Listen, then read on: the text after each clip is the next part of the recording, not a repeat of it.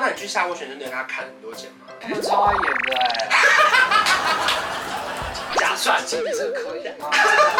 后来经理也在那边，在那边撕这种很惨的意思。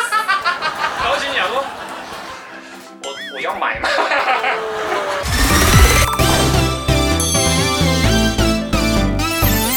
您现在收看的是关我的事，我是频道主人关少文。在影片开始前，请帮我检查是否已经按下了右下方的红色订阅按钮，并且开启小铃铛，才不会错过新片通知。还有，不要忘了追踪关少文的 FB、IG、Line，还有各大平台哦。正片即将开始喽，准备好了吗？三、二、一。大家好，我是关韶文，欢迎凯进来啦！今天是好消息，今天是理财教室。终于来了，要跟大家讲说如何买房，因为不知不觉你一年没来了。对啊，怎么那么久啊？而且我今天有点紧张哎。突然一年没来，居然买了一间房子。恭喜恭喜！你现在是自己的户主嘞，不要再挂在你家人下面了。脱离了彰化县，终于就成为一个真正北漂的少年，成为一个台北小孩了。你就一直住在台北，你为什么会突然有个动念，就说啊，我可能有可能会有自己的房子？你上大学的时候根本就也不会想说，哎、欸，会有真的会有一天是有自己的房子，因为觉得台北就是一个，我只是来读书的。然后殊不知就是毕业之后就是进了职场，职场的工作就是在台北，然后一直缴房租，缴房租，缴房租，缴到有一天我觉得这个房租真的缴的不知不觉就花了可能一两百万。之前住在松山，然后是房租一个月通常要一万三，因为更大一点可能就要一万五万。嗯，可是你看我那时候我住松山，我住了五年，然后乘以十二就六十了，对不对？六十再乘以一点一点三。其实也七十几万，我们每个月存的这个钱可能没办法存到那么多，嗯、一开始一定会觉得离买房还有一大距离吧。有那个头款也是因为从小我妈真的很爱我们，她就帮我们就是从小红包钱一直存存存存存，不知不觉开户头两百万。没有啦，可是确实，因为你本来就是很爱存钱的人啦，就是出社会好歹也十年了吧，因为每个月一定有逼自己存下一点钱吧。因为我身旁太多现在的年轻人，他是月光族，就是他心里就会想说，好，我要出国玩，我要去吃什么大餐，然后就开始花掉了。可是我记得你是会规划说，如果想买东西，这个月不够钱，我要下个月才能买，对不对？然后你开始动念说，好，那不然我来看房子是什么时候的事情？二零一七年吧，那时候三十岁了吗？还没。真失礼啊！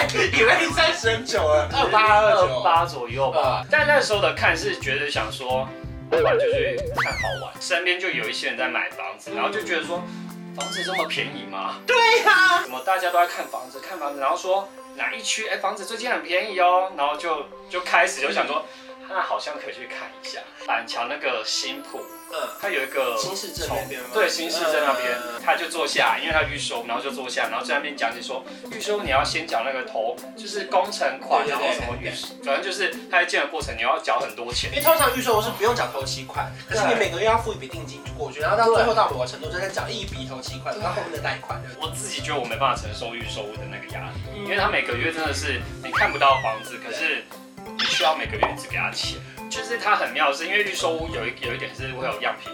是，那就看样品屋啊，好漂亮，好漂亮，好漂亮哦。然后那时候完全对装潢什么都没有概念，然后都不知道说样品屋那些东西其实是后来你再自己去花钱，就是你们也可以变成这样。对，太单纯了，就是什么都不懂，然后就进去看那些预售屋。那你现在买就是很便宜，然后可能现在就是，譬如现在四十一四十一万一平，然后你可能过了今天晚上，你就犹豫一天晚上，然后你明天就要涨价，涨价，然后就那时候就想啊。怎么办？到底要不要卖？可是可是这样买下来也要一千四百多万，然后还要再逼我卖买车位，然后我想我到底哪来的钱啊？到时候真的是房子盖好了又会更贵。对。可是拜托，多少房子盖好就开始跌价？好一些啦，就是当时被炒地皮炒太贵的时候，对，最后盖出来还是变便宜的。买房时候要注意的，当然第一个就是推销员的话术，千万不能相信。因为我深信一件事情，就是说这个房子不是你的就不是你的，不能因为它讲的太好听，你当时觉得天啊天啊我好心动哦。我跟你讲，千万不能被任何人说服。可是看房过程中，我们一定会帮自己设定很多目标，因为谁不想住在蛋黄区啊？我就没钱了，我 说我住在林口仁爱路啊。你知道每每次打开那个五九一，就是一开始会先看预售屋新成，而且三十一到四十五万，其实都没有那么便宜耶，其实都是好像差不多落在四十三万这种，然后后来就会有点放弃新成，然后就转转而看中古。跟你的规范是十年内，或者是有一个年度限制吗？他十年内的房子又更贵，所以我后来，你知道，后来真的没钱到，我觉得人生怎么那么悲惨，就 是不会，就是什么房子都看不起。然后后来我就看到二十到三十，有一间板桥，我就有点喜欢。嗯，可是呢，它有一个让我很犹豫的是，它有点是在路冲，好像还负担得起。但我我那时候想说把它邀起吧，可是后来对方就。所以你那时候已经出手了，有有在那边出手，然后在那边谈斡旋啊什么的。其实以前都不懂什么买房子有一个过程，然后去看很多次房子，就是你可能看到那间喜欢的，然后就去看一次，嗯。第一次，然后再看第二次，再看第三次，可能会跟他谈到价钱，然后第四次可能就是谈斡旋。对，我那时候还不太知道说斡旋是我跟他买，我以为那只是一个定金或是对对对，肯定金是拿不回来的，如果他同意的话。我以为可以拿回来，说，不行啊，屋主说最低就是要七百四，我我真的把我的底价跟你说，然后就在那边跟我演那一套。说会不会现在销售员，他们就说通常买房子你可以再打个八折，所以整个整个谈判就破裂，然后从今以后就没有再跟他销售员联络。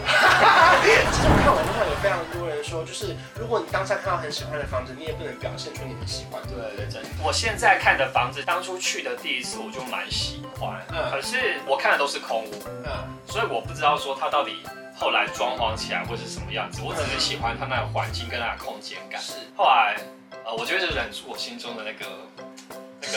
有点喜欢，有点喜欢的感觉，不能被他发现，完全不行，不然他会更好跟你砍价钱。然后后来他就又带我去，因为那边还有很多空屋，就带我看了好几间。嗯。然后其实我内心我想说，我就想刚刚那间。然后而且而且我想说，我少看那么多，这样格局不都一样吗？那一个社区我差不多我看了十五间吧，它有一些厕所有对外窗，有一些没有对外窗，然后或是它的什么雨遮比较多，什么反正就是比较好。对，就是那些都会把那个价格再加上去。因为其实每一个小细节都会影响到这个房子的总价啦，不然说采光比较好，然后厕所没有对外窗，然后阳台什么什么坐北朝南啦啦啦之类的，一大堆，甚至我们可能也不够理解的事情。所以我觉得大家可能也要准备好一个信心，就是说我们去看房子这件事，并不是我现在就要买。而且我觉得其实有一个观念很好，是我觉得随时就养成看房的习惯。我觉得你看，你看你这样子拉长来说，你其实也看了三年了。虽然说你可能中间不一定去现场看，可是你对房子的概念是越来越多的。而且我觉得看到最后，你会越知道自己想要什么样的房子，对不对？因为刚开始看的时候，你可以给你朋友，你朋友就开始跟你说，这采光很差啊，这会不会厕所没有对外窗很潮湿啊？这墙壁会不会有壁癌啊？对，就是朋友们的意见其实比你自己想的还多，对不对？对，就是我后来不是就是因为价格关系，说我看到中古嘛，中古要翻修的价格真的太贵了，是我吓死哎！他要把管线重修要花快一百万。What？而且我觉得大家还要注意一件事情，我觉得可能是因为买房的过程可能都要算很细，就例如说你买的是中古屋的话，其实它没有那么好贷款哦。哦，对，就是你要去请银行评估这个地方的价格大概到多少。那相对而言，你的自备款就可能不会是传说中的两百，甚至你要拉到，因为假设总价是八百，你可能先扣掉管线费，嗯，头期可能还是要有三百哦。这个制度也太不适合台北人买房子了吧？他是不是在逼我们买新房？不过我觉得还好的，相对以前，就是因为现在实价。登录的系统相对很透明，嗯，就至少我们上次看到的价格是你知道这附近的房子大概在哪里。当然说楼层数或是采光或是朝向的方位，都还是会影响到总价。所以最后绕了一大圈，最后选择买汐止嘛，对不对？那你最后的决定是为什么？因为一定会有人说啊，汐止会不会不方便？汐止会不会比较潮湿？甚至以前会觉得容易盐水，但是现在不会了。对，就是一定会有很多人跟你说汐止又不好，一定有吧？很多啊。对，就是你要如何反抗他们？就是你们真的给我闭嘴！这是我要买的。我内心没有想过我会看汐止，连最后都是你自己不知道的地方。我其实那时候去看戏子那间房子，是我第一次到戏子那个地方，我大概去了四次吧。嗯，我也是一直去，一直去。因为当然很多人觉得说，你白天要看，晚上要看。对，台风来的时候可能要。下雨天也要去看。对不对？你要看它的旁边会不会积水，对，或是晚上会不会太吵。可是那时候它总价是八百多，对不对？对。然后那你去下斡旋，就对他砍很多钱嘛。他们超爱演的哎。就是经理说，他说，你等我一下，我去问一下经理。就在那边也很为难。这个真的不行啊，这个哇，这个我真的不行，这我真的没办法跟经理交代，这我真的不行。然后后来他就，我就说好啦，好啦，好啦，就七百七了啦，就这种。等我一下，我去问一下，然后就转过身，然后经理就在后面，然后就就在那边窃窃说，假算，经理这个可以吗？后来经理也在那边，在那边撕这种很长的意思，然后经理讲说。我我要买嘛，然后反正后来就是最后的定价就是七百七。我觉得除了原本的定价之外，一定会包含相关房屋周边的费用，例如说有些什么天然瓦斯的管线费，嗯、或者是它有一个那个什么代书费、什么印花税，是不是？我说你千万不要以为这个头期款就是你的钱呢，你不能全部丢下去呢，你还有装潢的钱，然后呢，可能还有，例如说你要买一些设设备器材的钱，这些全部都是支出哎。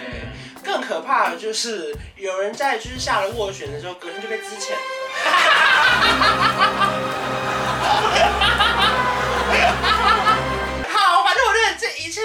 容呢，我们就留到下集跟大家分享。这集主要跟大家分享，就是说在买房跟看房的过程中，你们一定会有非常多的条件去筛选。